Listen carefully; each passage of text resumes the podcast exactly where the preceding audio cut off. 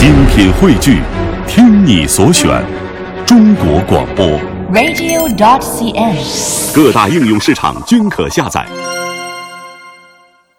北京时间九点零三分，这里是来自于中央人民广播电台华夏之声的《都市车天下》，各位早上好，我是阳光各位周一的上午好，我是梓潼。啊，今天是歌姐，组合。刚才呢，我们的听众朋友们在微信公众平台上说啊，今天是哥哥呢还是哥姐呢？啊，嗯答案已经揭晓了。看来那是猜对了啊，猜对了啊！啊，一大早上就问车怎么样啊？稍后我们为您解答。啊，今天是周一啊，呃特别好的一个日子啊，各种喜事啊纷繁交错。你怎么？开始有这样的感慨呢？呃，因为今天周一嘛，我觉得从这个天气上讲，嗯北京今天天气还不错哈。今晚昨天是一个小雾霾天儿啊、然后第二个事情呢，这这个沪港通开启了嘛，嗯中国呃内地和香港都可以互相买对方的股票哈，这是一个好事。那么第三呢，也是最重要的一个，就是又和大家在见电波见面了中见面了啊，听声如见人啊。听到我的声音都是皮肤白的，嗯 欢迎大家呢在周一的时候收听我们的节目，也祝福您在新的一周呢有一个好的心情。的确是这样。节目开始呢，我们首先来关注一下今天的车市风向标有哪些亮点。那么在关注我们的信息之前呢，还是要跟大家说一下我们的互动方式啊。在今天的九点十五的时候呢，我们将会邀请到我们的特约评论员、高级汽车维修工程师郑汉成先生啊，闪亮登场。跟大家解答一下您的用车难题、用车焦虑啊，赶快发送给我们，我们将会关注您的每一条留言。当然，在半点之后呢，我们将会为您啊送出一个问题啊，内容是来自于上半段的车市风向标的内容了。如果您答对，如果您是第一个答对，您将会获得我们栏目组提供的 GoLo 移动车载互联终端一个。好的，首先关注一下今天的车市风向标，嗯感觉前面跟卖药似的哈。好，我们来看一下今天的车市风向标，来关注一下新的汽车动态。中国汽车工业协会的相关负责人日前表示说，二零一四年的前三季度，中国汽车的产销量呢已经突破了一千七百万辆，今年总产销量预计会达到两千四百万辆，有望连续第六年稳居世界头号汽车产销大国的地位。当然呢，有着中国汽车风向标之一的广州车展，哎，将会在十一月二十一号至二十九号，在广州的中国进出口商品交易会馆举行。那么这次车展的展会规模达到了二十二万平方米，将会展出乘用车、电动车、卡车、客车、专用车、汽车零部件以及用品，包括呃某些男士喜欢的这个美女哈。嗯，当然、这个，车模对车模啊，著名的这个国际品牌林肯呐、威蒙、基泰呀、也会在呃这次车展车展当中啊，首次跟大家见面了。嗯，那么新车的媒体发布会呢，将会达到六十七场，首发车以及概念车型呢，将为观众展示国际汽车工业发展的最高水平。啊，的确是一个高水平亮相、高平台啊，有很多知名主角上演的一个车展哈。我们也是对这个车展抱有一份期待，抱有一份这个幻想啊，幻想它这个能够啊上映的上那个上市的车吧，能够让大家这个更舒适的满足大家的这个用车体验。当然，也希望那些车模们不要暴露的太多，从而影响了我们的观感啊。当然，有时候。一些男性听众朋友都会说我说反话哈。好，我们再来看一下其他的动态。好，我们来关注一下上海方面的一个消息。近日呢，上海张江国家自主创新示范区呢嘉定园区将在国内率先试水电动汽车的分时租赁模式，进一步的降低电动汽车的使用门槛。那么，根据上海高级汽车高级工程师丁小华介绍，分时租赁呢。是一种有别于传统形式的汽车租赁。那么租车者呢，无需到网点办理租赁手续，只需要通过营运开发的这个相关的官网啊，或者手机 app 要完成注册，便可以轻松成为会员，并且可以获得会员卡。那么如果我们凭这个会员卡呢，也就可以打开预定的车辆的车门。那么使用完之后呢，再停放到这个共享服务网点充电，并用 app 确认付款。那么整个租车流程就完成了。嗯，非常的方便快捷。这个梓潼租过车吗？以前啊，没有。啊，你是白富美型哈？啊，没有。我特别期待能够租车出去旅行，但是一直没有这样的时间。因为这个租车呀，现在是看到这个租车的机构是越来越多，嗯，而且租车的这个车型也是越来越多，所以说大家在选择出行的时候。啊，有的人可能是没车呀，有的人可能是限行啊，种种因素，大家就可以通过租车来缓解自己一时的烦恼，而通过这种电动汽车的分时租赁，啊，相信也会对啊租车市场带来一个。定啊，定预定的一个小高峰，关键还是环保啊。那么丁小华他又表示说呢，电动汽车的分时租赁呢，年内将在嘉定试点，然后在张江国家自主创新示范区的二十二个园区铺开，并且呢，逐步向上海的全市来推广。目前呢，已经拿到了四百张电动汽车的租赁的牌照，首批试点的车型呢，包括通用雪佛兰和荣威 E 五零等。啊，说到这个电动车了，真希望这些租车的这个机构能够多用一些电动车哈，啊，能够也是方便大家能够在这个，当然也会考虑到这个充电方便不方便啊，当然也是希望国家电网能够配合相关的这个电池供电机构啊，能够啊为我们造出更多的这个充电桩，方便我们来充电。好的，您正在收听的是来自于华夏之声的《都市车天下》。我们接下来呢，啊，这个来看一看微信公众平台的一些大家啊发来的一些资讯啊，都给我们做了哪些互动。好，我们来看一下我们的朋友哈，有一位说：“两位主持人早上好，昨天去看了绅宝 D 五零，外观造型方面呢，呃，真心的有点喜欢。阳光能不能介绍一下这款车的安全系数相对来说是怎么样的？还有油耗和动力方面怎么样？哎，给阳光提出问题了。嗯，我觉得这款车首先说一下绅宝的北汽绅宝呢，它是在零八年金融危机的时候哈，从这个。呃，这个萨博的这个技术当中买些了一买下来了一些技术的水平，那么这些水平就直接决定了这个绅宝旗下包括 D 五零啊、D 七零啊这些车型的一个比较好的一个操控感和这个安全效果，包括发动机、变速箱的这个情况。那么在 D 五零这款车呢，加速的百公里加速时间是十三点二一秒，另外在刹车距离方面呢。啊，就比如说前面的悬架压缩还不是很明显，那么车头点头这个姿态啊，也不是说特别的明显，还算比较平稳吧。如果说是这个百公里制动的距离应该是四十三点四八米，这样一个成绩，对于这样一款车这样一个价位的车而言，应该是我觉得是可以啊去考虑了。另外，这个车的这个啊这个动力系统呢？啊，是比如说一点五升的这个手动版啊，这个它是采用了一个三菱的发动机，那么这款是没有用的这个萨博技术，而且用的是五速的手动变速箱，啊，前后悬架方面也就决定了您这车的这个安全系数啊，比如说它前悬架为麦弗逊式结构啊，这个下控制臂采用这个钢板冲压成型啊，这样可以利用表面的冲压性能，确保整体结构的这种强度啊。当然，这个后悬架呢，也是啊两个横向控制臂和一根纵向控制臂组成。这种方式对操控感的形成也是更为的直接啊，对安全性的形式也是更好一些的。那么在呃车身下面也有一个，就是没有这个发动机保护盖了啊，也没有这个扰流装置，整体显得可能是没有这种包裹的话，可能有些人会觉得，哎，是不是这个不安全？但是如果您要是真的是不跑，很远的话，不跑山路的话，还是可以的。好，我们继续来关注汽车资讯方面的相关消息。哎，每次哈听到有这个召回的消息，心中都是忐忑不安的。那看看这次呢，广汽本田出现了什么样的问题？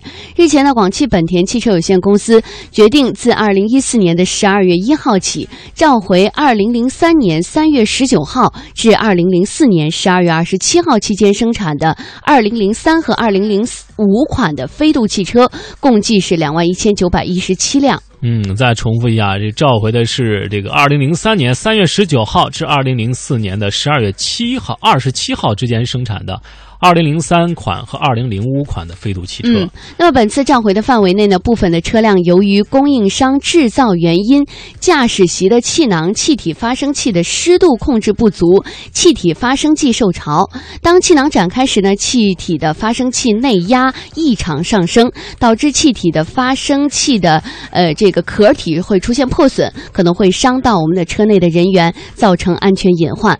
广汽本田汽车有限公司呢，将为召回范围内的车辆免费更换驾驶席气囊气体发生器，以消除安全隐患。啊，已经是好多次啊！我们知道，今年这个日本的这个安全气囊，由于个别厂商、主要供应商的这个制造水平、工艺、技术把控不到位啊，不够用心，导致很多很多相关的一些车企受到了波及啊。我们也是希望有关的供应商能够啊做良心气囊，这样大家才不会对你生气哈。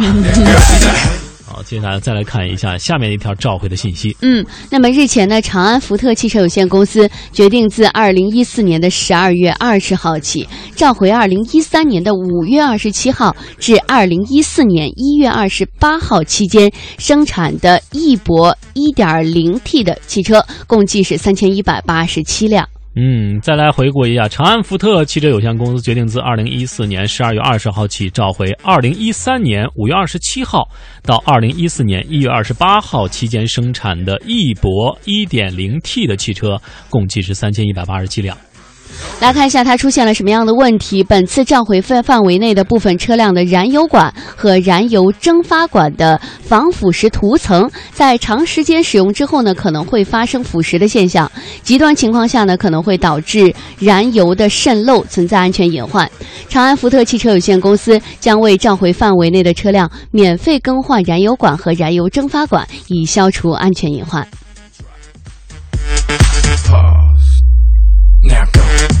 好的，这里是正在为您播出的，来自于中央人民广播电台华夏之声的《都市车天下》。哎，在稍后的时间呢，我们将会为您接通的是我们的本期特约评论员、高级汽车维修工程师郑汉成郑工啊，呃，将会为大家解析一下您的用车难题、用车焦虑啊。当然呢，如果您有什么问题，可以尽管的发来啊哈，呃，我们将会为您做一一的解答。那我们看一下我们的微信公众平台上面啊，这个做自己的王者说，哎，听不到了哈，建议您换换姿势啊，换换收音机的这个位置啊，同时调一调或者是调一调您的这个呃移动数据流量或是 WiFi 的这个接入的这样一个状态是否是正常哈？韩琦星就说早上好，待会儿等着你抢奖品哈。景说主持人好，大家好啊，祝你一天快乐。待会儿九点半抢奖品啊！希望你能够参与到我们的节目当中。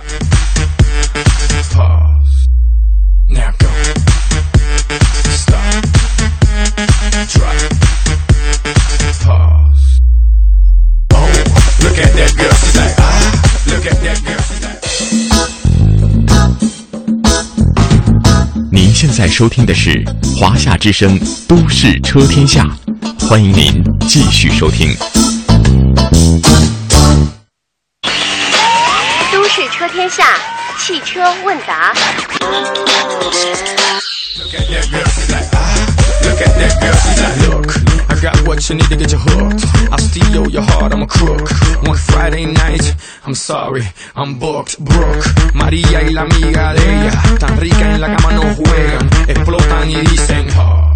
好的，我们先来解答一下我们的某这位听众朋友发来的一个听众问题啊，他说这个啊，这个是北汽威旺 M 二零的车怎么样啊？我们来看看北汽威旺这款车，这款车是商用型的这种呃这个 MPV 啊，这个总的价间是在四点三万。四点三八万到六点三八万。好，我们现在为您接通了这个我们的特约评论员郑汉成郑工的这个电话啊。这这位听众朋友想解析北汽威旺 M 三 M 二零的这款车呢，我们稍后为您做出一个详细的解答。好，郑工您好。哎，早上好，两位主持人，早上好，各位听众啊，非常开心能够在周一又和您在电波当中相会。我们来看看听众朋友所发来的问题啊。这位听众朋友说了，这个哎，正光，我的这个起亚 K 五啊。这个转向角传感器坏了，会不会影响到这个方向盘抱死呢？您怎么看？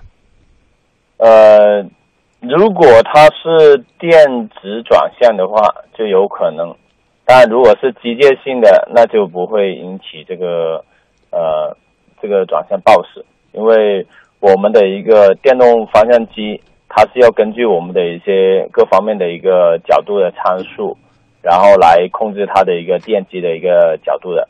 如果它这时候这个呃里面的一个角度传感器啊这些坏了。那么它就有可能会引起这个我们的一个呃报时的一个现象。那么我记得它这种车应该是有高低配置分的，一定要分清它到底是液压助力转向的还是纯电助力转向的。那这两种要区分一下。好的，再来看下一个问题。嗯，这位朋友呢是我们的微信公众平台上一位姓李的朋友，他是说，呃，零八年十一月啊。呃，这个力威在急刹车或者是在过减速带急刹车的时候，发动机呢前面会发出嗡的一声。四 S 店呢说是 GPS 的工作声音，想问一下对吗？谢谢。呃，按照它的一个就是说发出这声音之前的一个工作状态来判断，应该是 ABS 的一个工作的一个响声，一般。可能会伴随这个脚踏板有一个脉动的一个冲击感。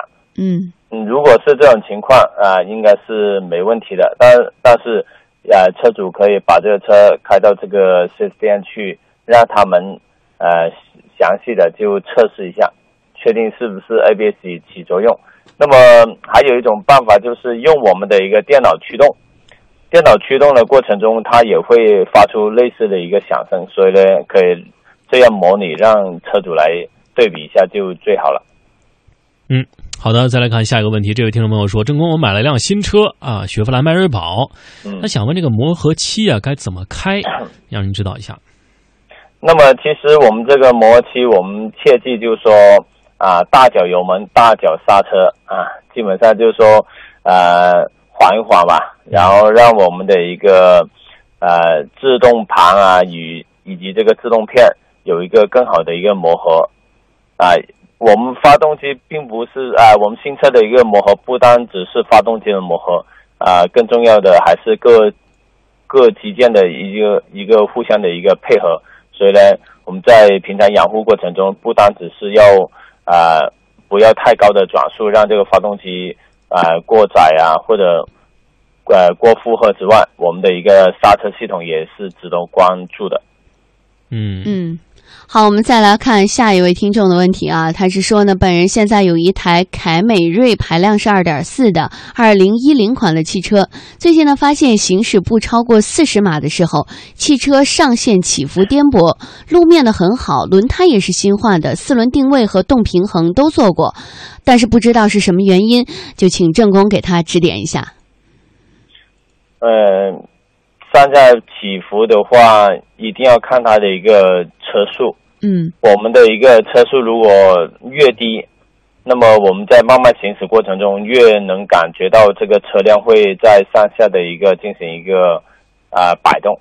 嗯，那么这也是由于它的一个频率的一个一个问题，并不是说它有故障啊。越低速越容易感觉到这种上下浮动的一个摆动。那么具体情况要看一下。呃，就是说试车的一个效果吧，就是说对比同类车型，看一下其他车型是不是一样。如果只有他那台车有问题的话，那还是要啊着重的一个判断一下，看一下这个底盘悬挂的一个弹簧以及这个呃避震器，它的一个效能是不是降低了？有时候这个呃避震器的一个内部的一个泄漏，也会导致它这种情况的。嗯嗯，好，再来看这位听众朋友想问郑工，呃，他说我这个车呀开了有五六年了，嗯，就是听到别的朋友说要做一个急刹的测试刹车，定期来做，您怎么看这样一个情况呢？有必要这么做吗？嗯，其实怎么说，这个呃，这种做法是叫做损坏性的一个测试啊，我是不建议做的啊，因为你来一个急刹。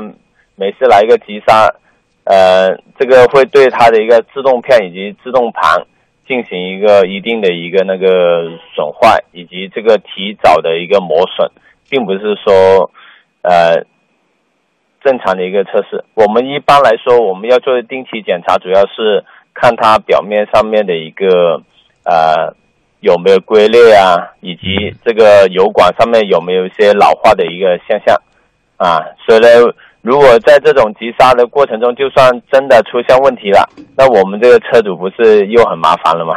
嗯，好的，那不建议这种嗯测试啊。对，好，那我们来看一下下一位朋友哈，他依然是我们的公众平台上的。他说呢，我是一二款的 RAV 四新车的时候呢，水箱风扇就启动的很频繁，请问这个问题应该怎样处理呢？一般这个风扇启动频繁的话，一定要呃看一下车主是不是有那种，就是说开空调的一个习惯。嗯然后如果开了空调之后，它这个风扇启动的一个速度会比平常会频繁一些。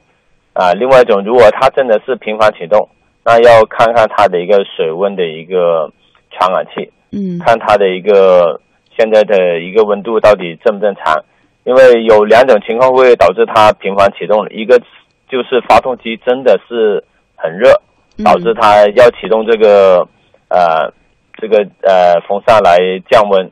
那么第二个就是我们传感器出现异常了，啊，导致它的一个这种频繁启动。那么一般传感器它还有一个搭铁的，风扇的还有一个搭铁，如果这个搭铁点如果不好的话，也会经常会，呃，一启动一关闭，一启动一关闭这样的。那长期以往的话，就很容易导致这个线束的一个烧毁。我们已经发现有多起这个风扇的一个线束呃烧焦的一个情况了。嗯所以，如果是频繁启动，建议这个车主一定要呃及时呃去这个四 S 店去检查一下这个线束。嗯，好的，好，再来看这位听众朋友啊，想问郑工说这个别克英朗这款车怎么样？知道郑工对别克的系列的车都很了解啊，呃，您给他介绍一下英朗这款车，从这个驾驶感受啊、安全性啊、油耗啊。啊，包括哪一个具体的车型比较好啊？您给做一个简单介绍。那么这个英朗它其实它分为两个系列，一个是 GT，一个是 XT，就 X ST。那么一款是两厢的，一款三厢的，那就是看我们的车主平常喜欢怎么样的一个外观。那么发动机动力啊、以前有三款的，现在基本上就是一个1.6，还有一点六 T，还有一个1.8。那么根据不同的一个车主的一个就是驾驶习惯吧，有一些喜欢可能是动力强劲的一个 1.6T 的一个呃这种带涡轮增压的，那么同时也有一些喜欢经济型一点的，有这个一点啊六的一个普通的一个发动机。那么这两款车它的外观还是比较时尚的，而且它的一个配置相对会比较适合我们的一些比较年轻一代的一个青年来驾驶。那么具体我就不再呃说太多了啊，可以到一些就是说四店去试驾一下，嗯再定这个啊、价格，因为价格相对来说还是呃有一定有优势，但是不是太便宜。嗯，好，已经讲的很详细了哈。再来看下一个问题。嗯，这位朋友呢，他说我是十月一号买的新车，现在呢开的也不是很多，大概才一千六百公里的样子。正常的驾驶呢是没有问题的，但是起步还是好慢，呃，慢的我自己都有点着急了。大家在红灯变绿灯的时候是怎么起步的？我都是用的是一档到二十码的时候才挂二档，是这样的吗？呃，请问一下正空啊，这个车应该怎么驾驶？给他一些意见。呃，其实如果我们要起步有力，那首先一定要看一下这个驾驶员的一个平常的一个驾驶情况，因为无论是零点几升或者一点几升、三点几升都好，嗯，它的一个起起步的速度基本上都是会呃都是我们的一个车主的驾驶习惯限定的。啊、这车主如果是一档到二十几几码再放二档的话，我估计这速度是慢了点。啊，一般我们如果是一档起步，稍微我们的一个车速表有一点呃动作的时候，已经换二档了。这样的话，它的一个速度才会有更高的一个提升啊。建议车主不要等到二十公里的一个车速的时候再换这个二档，可以看到它十几啊或者十啊、这样就可以了。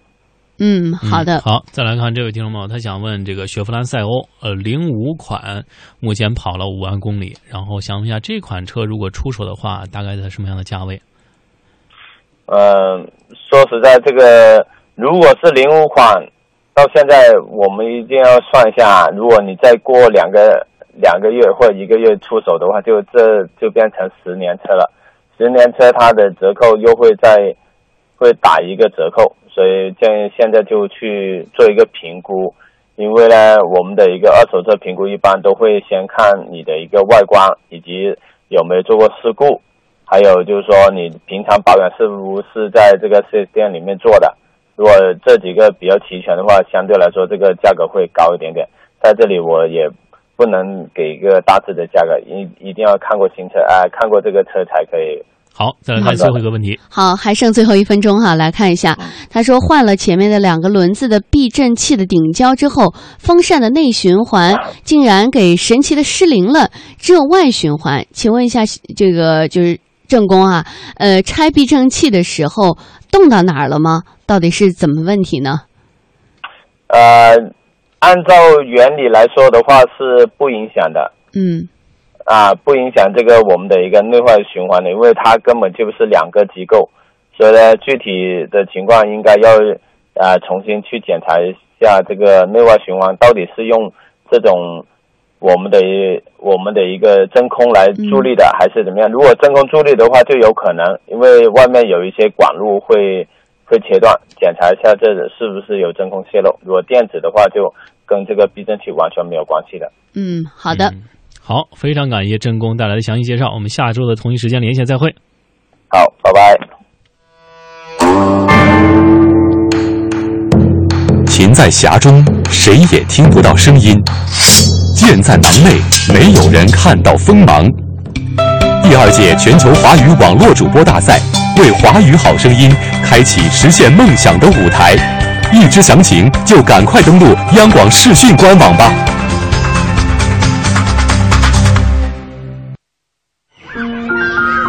我不是伟人，就是你的邻居。在加拿大完成了研究生学业，回国开设了幼儿早教机构。我希望孩子们在快乐的环境中学习成长。无论走了多远，我都会回来。攻克中国高铁技术难关是我的梦想。我不是英雄，只是一名富集海外的学子。归国后加入中国动车机组的研发。无论前面的路。有多么艰难，我都会坚持走下去。回来，不仅仅是思乡，还为了一份责任。人人都有梦想，但能够实现梦想就很伟大。从一九七八年到二零一三年底，中国留学归国人员总数达到一百四十四点四八万人，他们用所学知识报效祖国。很多人成了业界精英，推动了国家的建设和发展。血浓中国情，共圆中国梦。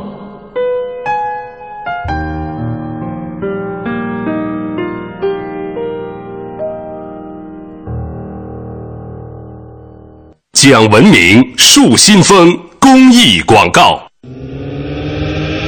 引领时代最迅捷的速度神话，时刻掌控最新的汽车动态，永不塞车的路上心情，锁定都市的汽车电波，都市车天下，与您同行。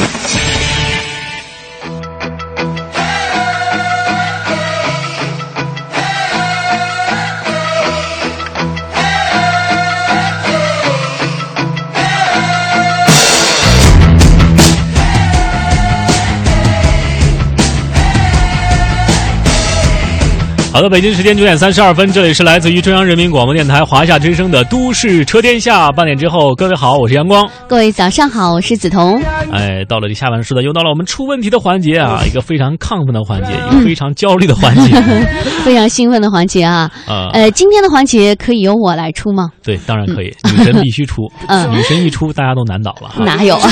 先听着声就倒。呃，不是，主要是因为很长时间没和大家见面了，所以呢，今天这个问题呢，呃，阳光呢专门把这个机会给了我哈，非常的珍惜这个机会，我也非常的激动。啊对对对对这这个问题从女神嘴里出来的话，我觉得那个效果就是不一样嗯、那那那我们先看一下哈，啊。呃，今天的问题是这样子的，我们在节目一开始的时候有一条资讯说过这样一个内容。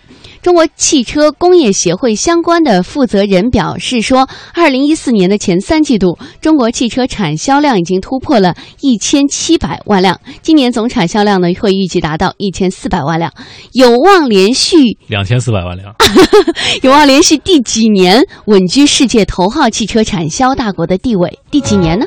对，如果是达到两千四百万辆的话，啊是连续第几年呢？赶快发来您的问题。如果您答对，如果您是第一个答对的话，您将会获得我们栏目组提供的 GoLo 移动车载互联终端一个。今天嗓子哑了啊第几年亢奋。呃，我这儿已经被那个大家发来的这个互动答案嗯。已经给我浏览器弄崩溃了哈。啊、就是刷不及了，不停的在刷屏啊，眼睛目不暇接。对，哎，我们看看今天呢，因为 我们的这个之前呢，大为是去到了格兰披治赛场，和我们的报道组呢共同报道了第六十一届飞驰格兰披治的一些精彩的赛况。我们也是接下来做一个回顾啊，也来听听看我们的记者从前方发回的报道有哪些精彩。下面来听我们的啊、第三集啊，这个集的名字叫什么呢？它叫《极限东望洋》。稍后的时间，我们为您公布今天互动问题的答案。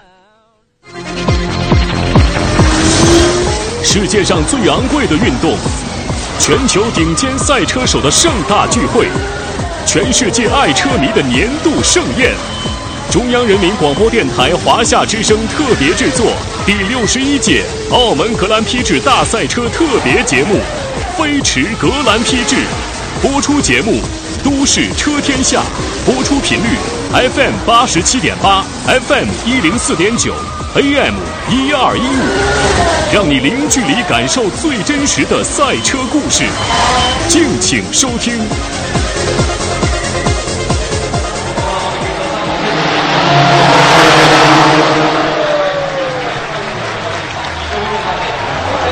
听众朋友，大家好，我是中央台记者雷鹏。如果说赛车代表着速度和激情，那么每一个风一样的男子总会爱上这项极限运动。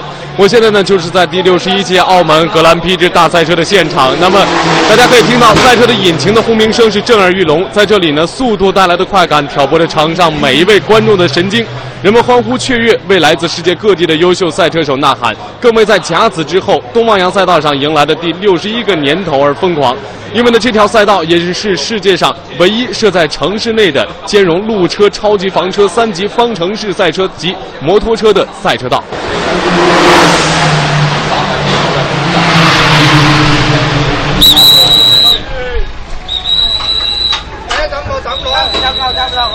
这是十四号三级方程式排位赛中一辆受损的赛车，车身已经严重变形，所幸车手没有大碍。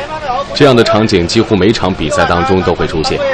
人们关切的目光除了询问车手的状况，人们更想了解前方赛道的状况，因为一旦有赛车发生碰撞，后面紧跟的赛车也来不及躲闪，很容易出现连环撞车的场面。因此，这条赛道也被称作“死亡车道”。刚刚结束 CECC 房车赛的长安福特车队的车手何小乐，这次专程赶赴澳门观看比赛之余，也没有忘记给他在福特的队友甄卓伟助威。因为澳门的这条赛道，它的特点就是有一段是在山下，也就是咱们看台比较看得清楚的那一段，是有几个比较高速的弯道，比如说像水塘湾、东方湾。那么很多车在过东方湾都是超过两百公里时速以上的，所以在那儿是高速弯里面比较危险的。那么房车往往在那儿能危及到车手生命安全的，其实大部分也在那个弯。上山之后呢，其实没有太多快速的弯道，但是都很窄，所以基本上从普京湾之后上山，就没有再合理超车的机会了。那么这个是这个赛道比较有特点的。那么上山下山有一段，然后这条赛道很长，呃，一圈我们都看差不多要两分半以上。全长六点一二公里的东望洋赛道因依东望洋山建造而得名，因其地势曲折起伏，有上下斜坡、弯角、直路，跑道弯角多，赛道两侧又有栏杆、山崖和水泥墙等，充满了危险性。由于整个赛道包含了高速的直路和迂回的急弯，所以也被公认为世界上对于赛车手要求最高的赛道之一。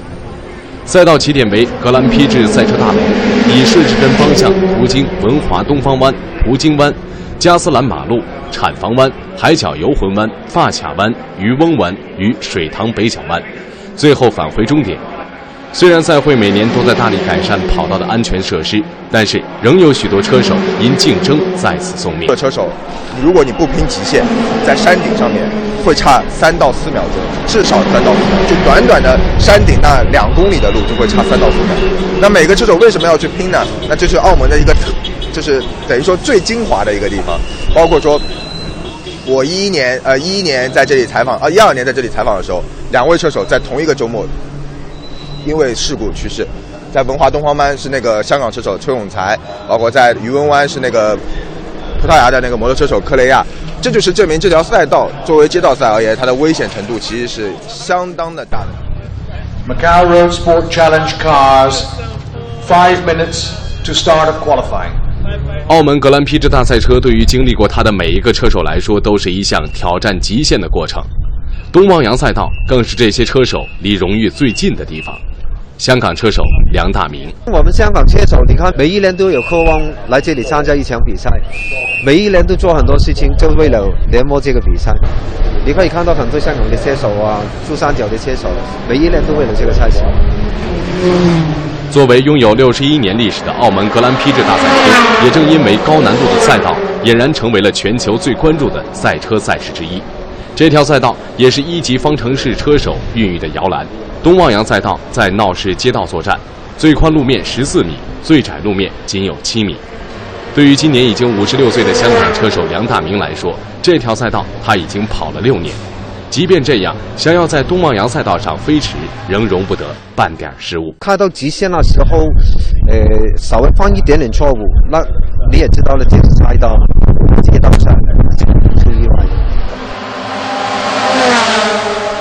晋级 F 一是每一个专业赛车手毕生追求的梦想，而想要晋级 F 一，每个车手势必要跑过澳门东望洋赛车道。在这条跑道上，埃尔顿·塞纳、迈克尔·舒马赫、汉密尔顿、佐藤卓磨和夏建伦等都曾留下他们的身影。而2014年，同样也网罗了一批世界好手参赛。这其中最令中国观众期待的车手之一，来自上海的马清华，也是首次在澳门参战。二零一一年，马清华轻取国内房车赛年度车手总冠军，之后参加二零一二年意大利站的比赛，成为第一位参加 F 一比赛的中国车手。这次他参加的是世界房车锦标赛。今年的赛道呢，确实跟往年通过我队友的分享，也是有一些些呃不同的地方，呃，包括地面的沥青啊，一些弯道一些细节的地方吧。呃，但是在这里应该说经验是非常重要的。对成绩来说，因为，呃，他们有更多的经验，对赛道的理解，对赛道的这个熟悉的程度，那对我来说是一个大的考验。但是我觉得今年是第一年，所以说我没有太多的压力，只是来学习的一个心态，为将来做一个准备。中央人民广播电台华夏之声第六十一届澳门格兰披治大赛车特别节目《飞驰格兰披治》。欢迎继续收听。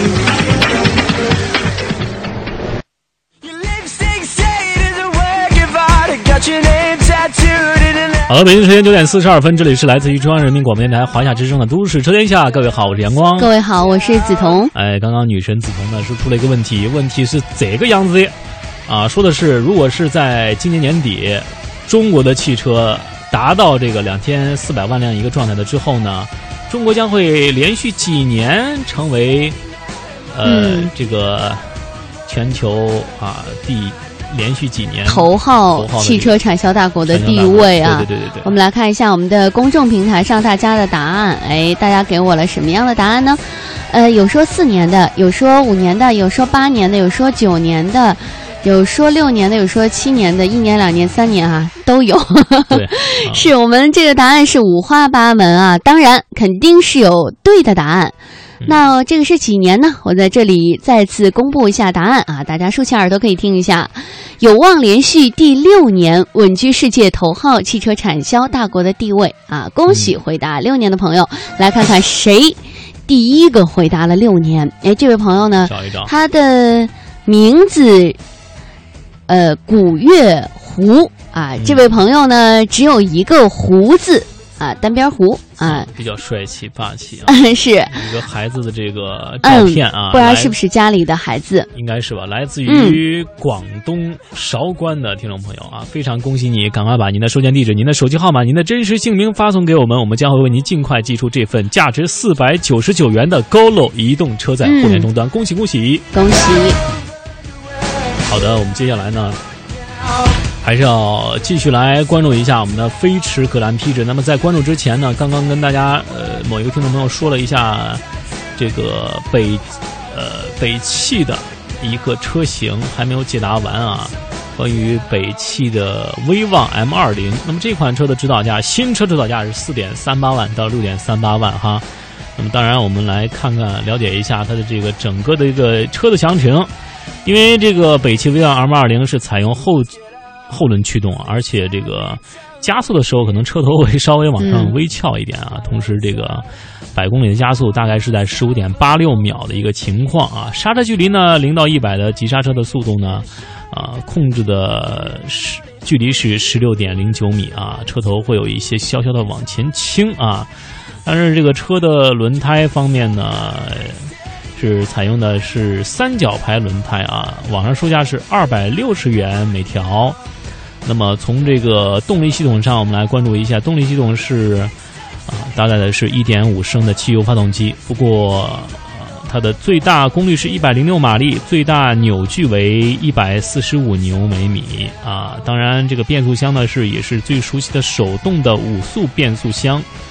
啊，当然，这个动力系统还算可以。如果从前后悬架来看呢，是前悬架为麦弗逊式，后悬架方面呢，呃，用的是一个大概啊、一个两种钢板弹簧和五连杆的螺旋弹簧，这样呢有助于大家在拉这个大货的时候有一个较好的这个操控的这样一个感觉，也是嗯从一定程度上保证了咱们这个安全出行的这样一个标准。嗯，好，呃，我们的微信公众平台上呢，大家还在积极的与我们互动啊。有位朋友说了，梓潼姐出问题呢，都是与六年有关，记住你了是这样吗？啊，你这样一说的话，那我以后真的得都找点儿与六有关的数字了。对啊，找不着就别来上节目哈。好，胡这位朋友说是我吗？啊，我们在这里呢确定一下，就是您，请您嘛把您的这个联系方式跟我们呢积极的留下来，这样的话呢就可以得到我们的奖品了。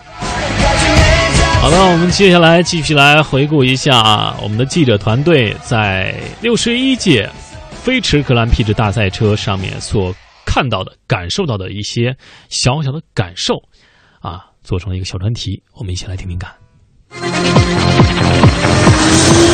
世界上最昂贵的运动，全球顶尖赛车手的盛大聚会，全世界爱车迷的年度盛宴。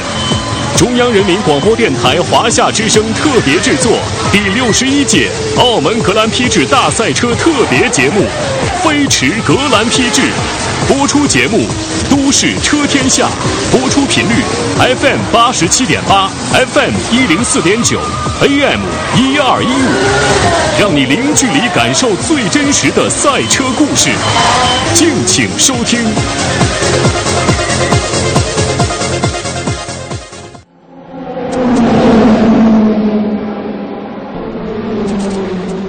十一月十六日，为期四天的第六十一届澳门格兰披治大赛车圆满落幕，各项赛事冠军各归其主。最让人印象深刻的，莫过于在这个属于国际赛车界的盛会中，听到更多中国车手的声音。呃，其实真的在澳门大赛是很难去预测在赛事当中会发生什么事的。通常头牌的不一定会完赛，对。想我要好好的减轻压力了。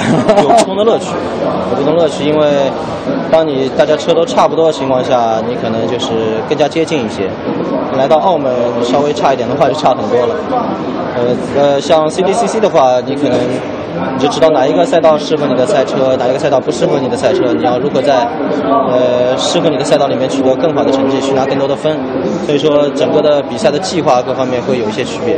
呃，比赛嘛，总会有得意的时候，也会有失望的时候。希望来年再战。没成绩，车坏了，那个方向那个打方向那个坏了。对啊，本来是第四嘛，第四，然后可能就大大家在在那个抢第三嘛，没办法。这也很很多高手，然后所有的都是很很有经验的车手嘛。我是比较在他们来讲，我是比较新的，我是晚辈，所以就很幸运呢，可以跟他们学习学习。因为之前呢，呃，跟香港、澳门一些车手接触呢，相对来说会比较少，呃，所以说基本上没有什么太多的机会跟他们去同台的去较量。而华亚杯呢，今年呢这种两岸四地的这样一种方式，我觉得真的是，呃。非常强大的一个阵容，我觉得是，然后都是每个协会非常具有代表性、非常强的这些车手来组合在一起，然后做这样的一个竞争啊。其实对我来说，更多是一种交流、跟学习、跟提高了。呃，因为之前真的没有跟他们在一起有过很多的切磋啊。这样呢，其实我们这个对彼此这种了解啊，包括这种赛车呀，包括第一次来到澳门呀，其实对我们来说都是非常大的收获。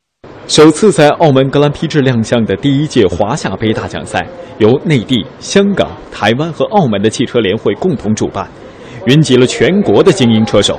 本次华夏杯第四站澳门站的冠军由香港车手谢森斩获，内地车手郭海生、江腾一分获二三名，朱代维第四名完赛，但根据积分，最终获得了华夏杯年度冠军车手的荣耀。虽然这是华夏杯首次亮相澳门大赛车，虽然这是华夏杯的第一届，但它对于提高国内车手的竞技水平、促进赛车文化在中国的传播有着积极的意义。香港车手谢森，第一届呃很荣幸，呃就在第一届能够在比赛跟两个世纪的车手。那也很荣幸跟呃，是我们呃香港汽车会呃选拔出来，呃可以说是代表香港汽车会来比赛，呃很高兴。呃，来澳门也第六年了，哦，其实今年是第一次上颁奖台，这里是每个都是高手，所以这里是很强，这是四地的都是高手。是，如果不是这里的比赛，就是我在是香港的，就是参加香港的比赛，就是跟香港的车手，其实他们都是我的队友，都是很好的车手，他他们也在这里赢好多次比赛。那我觉得我们香港的车手队不错。现在国内有很多赛车场，然后比赛很多，所以推广也也很多，所以很多人都进入这个运动。所以。第六十一届澳门格兰披治大赛车依旧由三大主力赛事：三级方程式、FIA 世界房车锦标赛、格兰披治电单车大赛，以及华夏杯、CTM 房车杯、澳门 GP 杯、澳门路车挑战赛等分项赛事组成。作为压轴大戏上演的三级方程式赛车，无疑燃起了本次大赛车的最澎湃的热情。三级方程式与一级方程式的跑车外观无异，讲究速度和专业的跑车。最大的差别在于跑车的马力大小，可以说 F 三是专业赛车手晋级 F 一的最佳摇篮。中国车手此前曾有参与，但佼佼者凤毛麟角。来自上海的车手曹宏伟成为本次国人观赛的新动力，也为中国赛车的崛起开启了新的篇章。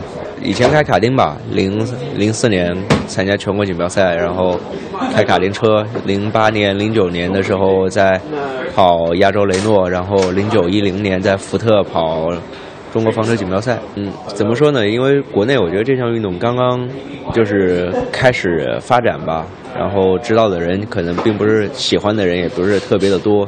但是我觉得慢慢国内也慢慢有这个氛围。其实，在很早之前就已经开始就是跑赛车了，所以有一定的影响吧。但是可能跑方程式和对自己竞争力的提高上面，可能在英国那段时间比较重要。嗯，那应该说你喜欢赛车，应该从很小就喜欢。对，九八九八九七年的时候，那个时候第一次开卡丁。那时候你几岁？呃，六岁。六岁。对。六岁开。我九三年的嘛，对。哦。六岁。六岁就开卡对，六岁七岁的时候。哦，那时候就只是喜欢是吗？对，就平常周末没事干，然后就过去玩卡丁。啊，然后家家人呢，很支持吗？对，也都挺支持。觉得这是比较危险的运动。嗯，还好了，我觉得相对于其他其他的来说，这个还是比较安全。其实也没有说完全就是一个时间决定，就是慢慢跑完卡丁，然后就跑雷诺，然后跑了两年的房车锦标赛，然后觉得也还行，然后就去欧洲跑，然后我在今年赢了一四年的英国 F 三锦标赛冠军，嗯，然后觉得还不错，然后就来可以又可以来试试澳门。嗯，那你平时都是怎么训练的？呃，一般最多的时候是体能训练，就去健身房。嗯。然后平常有测试的时候，然后才跟车队一起去不不同的赛车场做测试。枯燥的其实，因为我们和那些健美啊、运弄那些的不一样，因为那些是练快的肌肉，但是我们不需要，因为那样的肌肉没有灵活性，所以我们主要是心肺功能和就协调性方面的。那我们也会有力量，但是我们不会就是。练得特别大块头的那种，我们的车都没有转向助力，然后虽然车只有五百多公斤，但是跑起来之后加上空气动力学的下压力，差不多有一点五吨到两吨，然后纯靠自己手去转这个方向盘，所以首先手的力量要要足够，然后再一个就是颈部的要求也比较也比较苛刻。为了今天的澳门的比赛，我们在两个月之前就已经开始准备测试呀，然后。做一些相关的准备工作，然后自己也开模拟器。中央人民广播电台华夏之声第六十一届澳门格兰披治大赛车特别节目《飞驰格兰披治》，欢迎继续收听。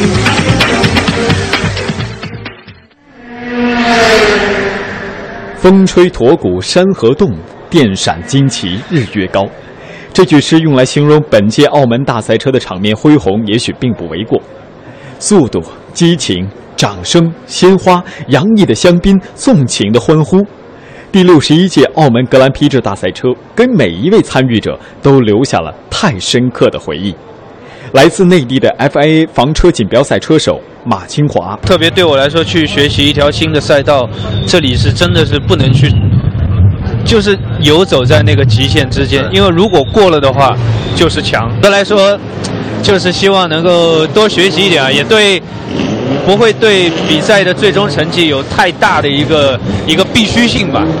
这条被称为“东方摩纳哥赛道”“死亡赛道”的东望洋赛道，是世界上唯一设在城市内并兼容超级房车 F3 赛车的赛道，其全长六点二公里。素以多急弯、坡路、狭窄、凶险等特点著称，对车手的驾车技巧、经验以及赛车的性能是一种极致的考验。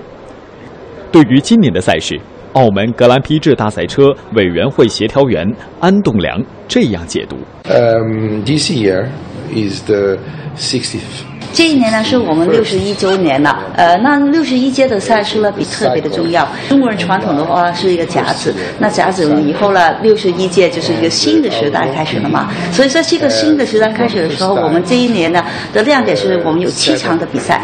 那这个七场的比赛里面呢，最重要的是我们这个比赛全部都是已经是国际的比赛了。所有的车手们，他们要是要参加的话，都必须考取一个呃国际的驾照。那国际的驾照不是很。很容易能拿拿得到，就是说我们的水平已经再也有提高了。所以在这个前提以下，我相信我们这个比赛的话，我们平台呢是非常的广阔呃广阔，那这个比赛的成绩一定会很好的。四天九十六小时五千七百六十分钟，时间的概念似乎被我们铭记，似乎也被澎湃的热情所冲淡。在这届大赛圆满落幕的同时，太多值得玩味，太多。值得期盼。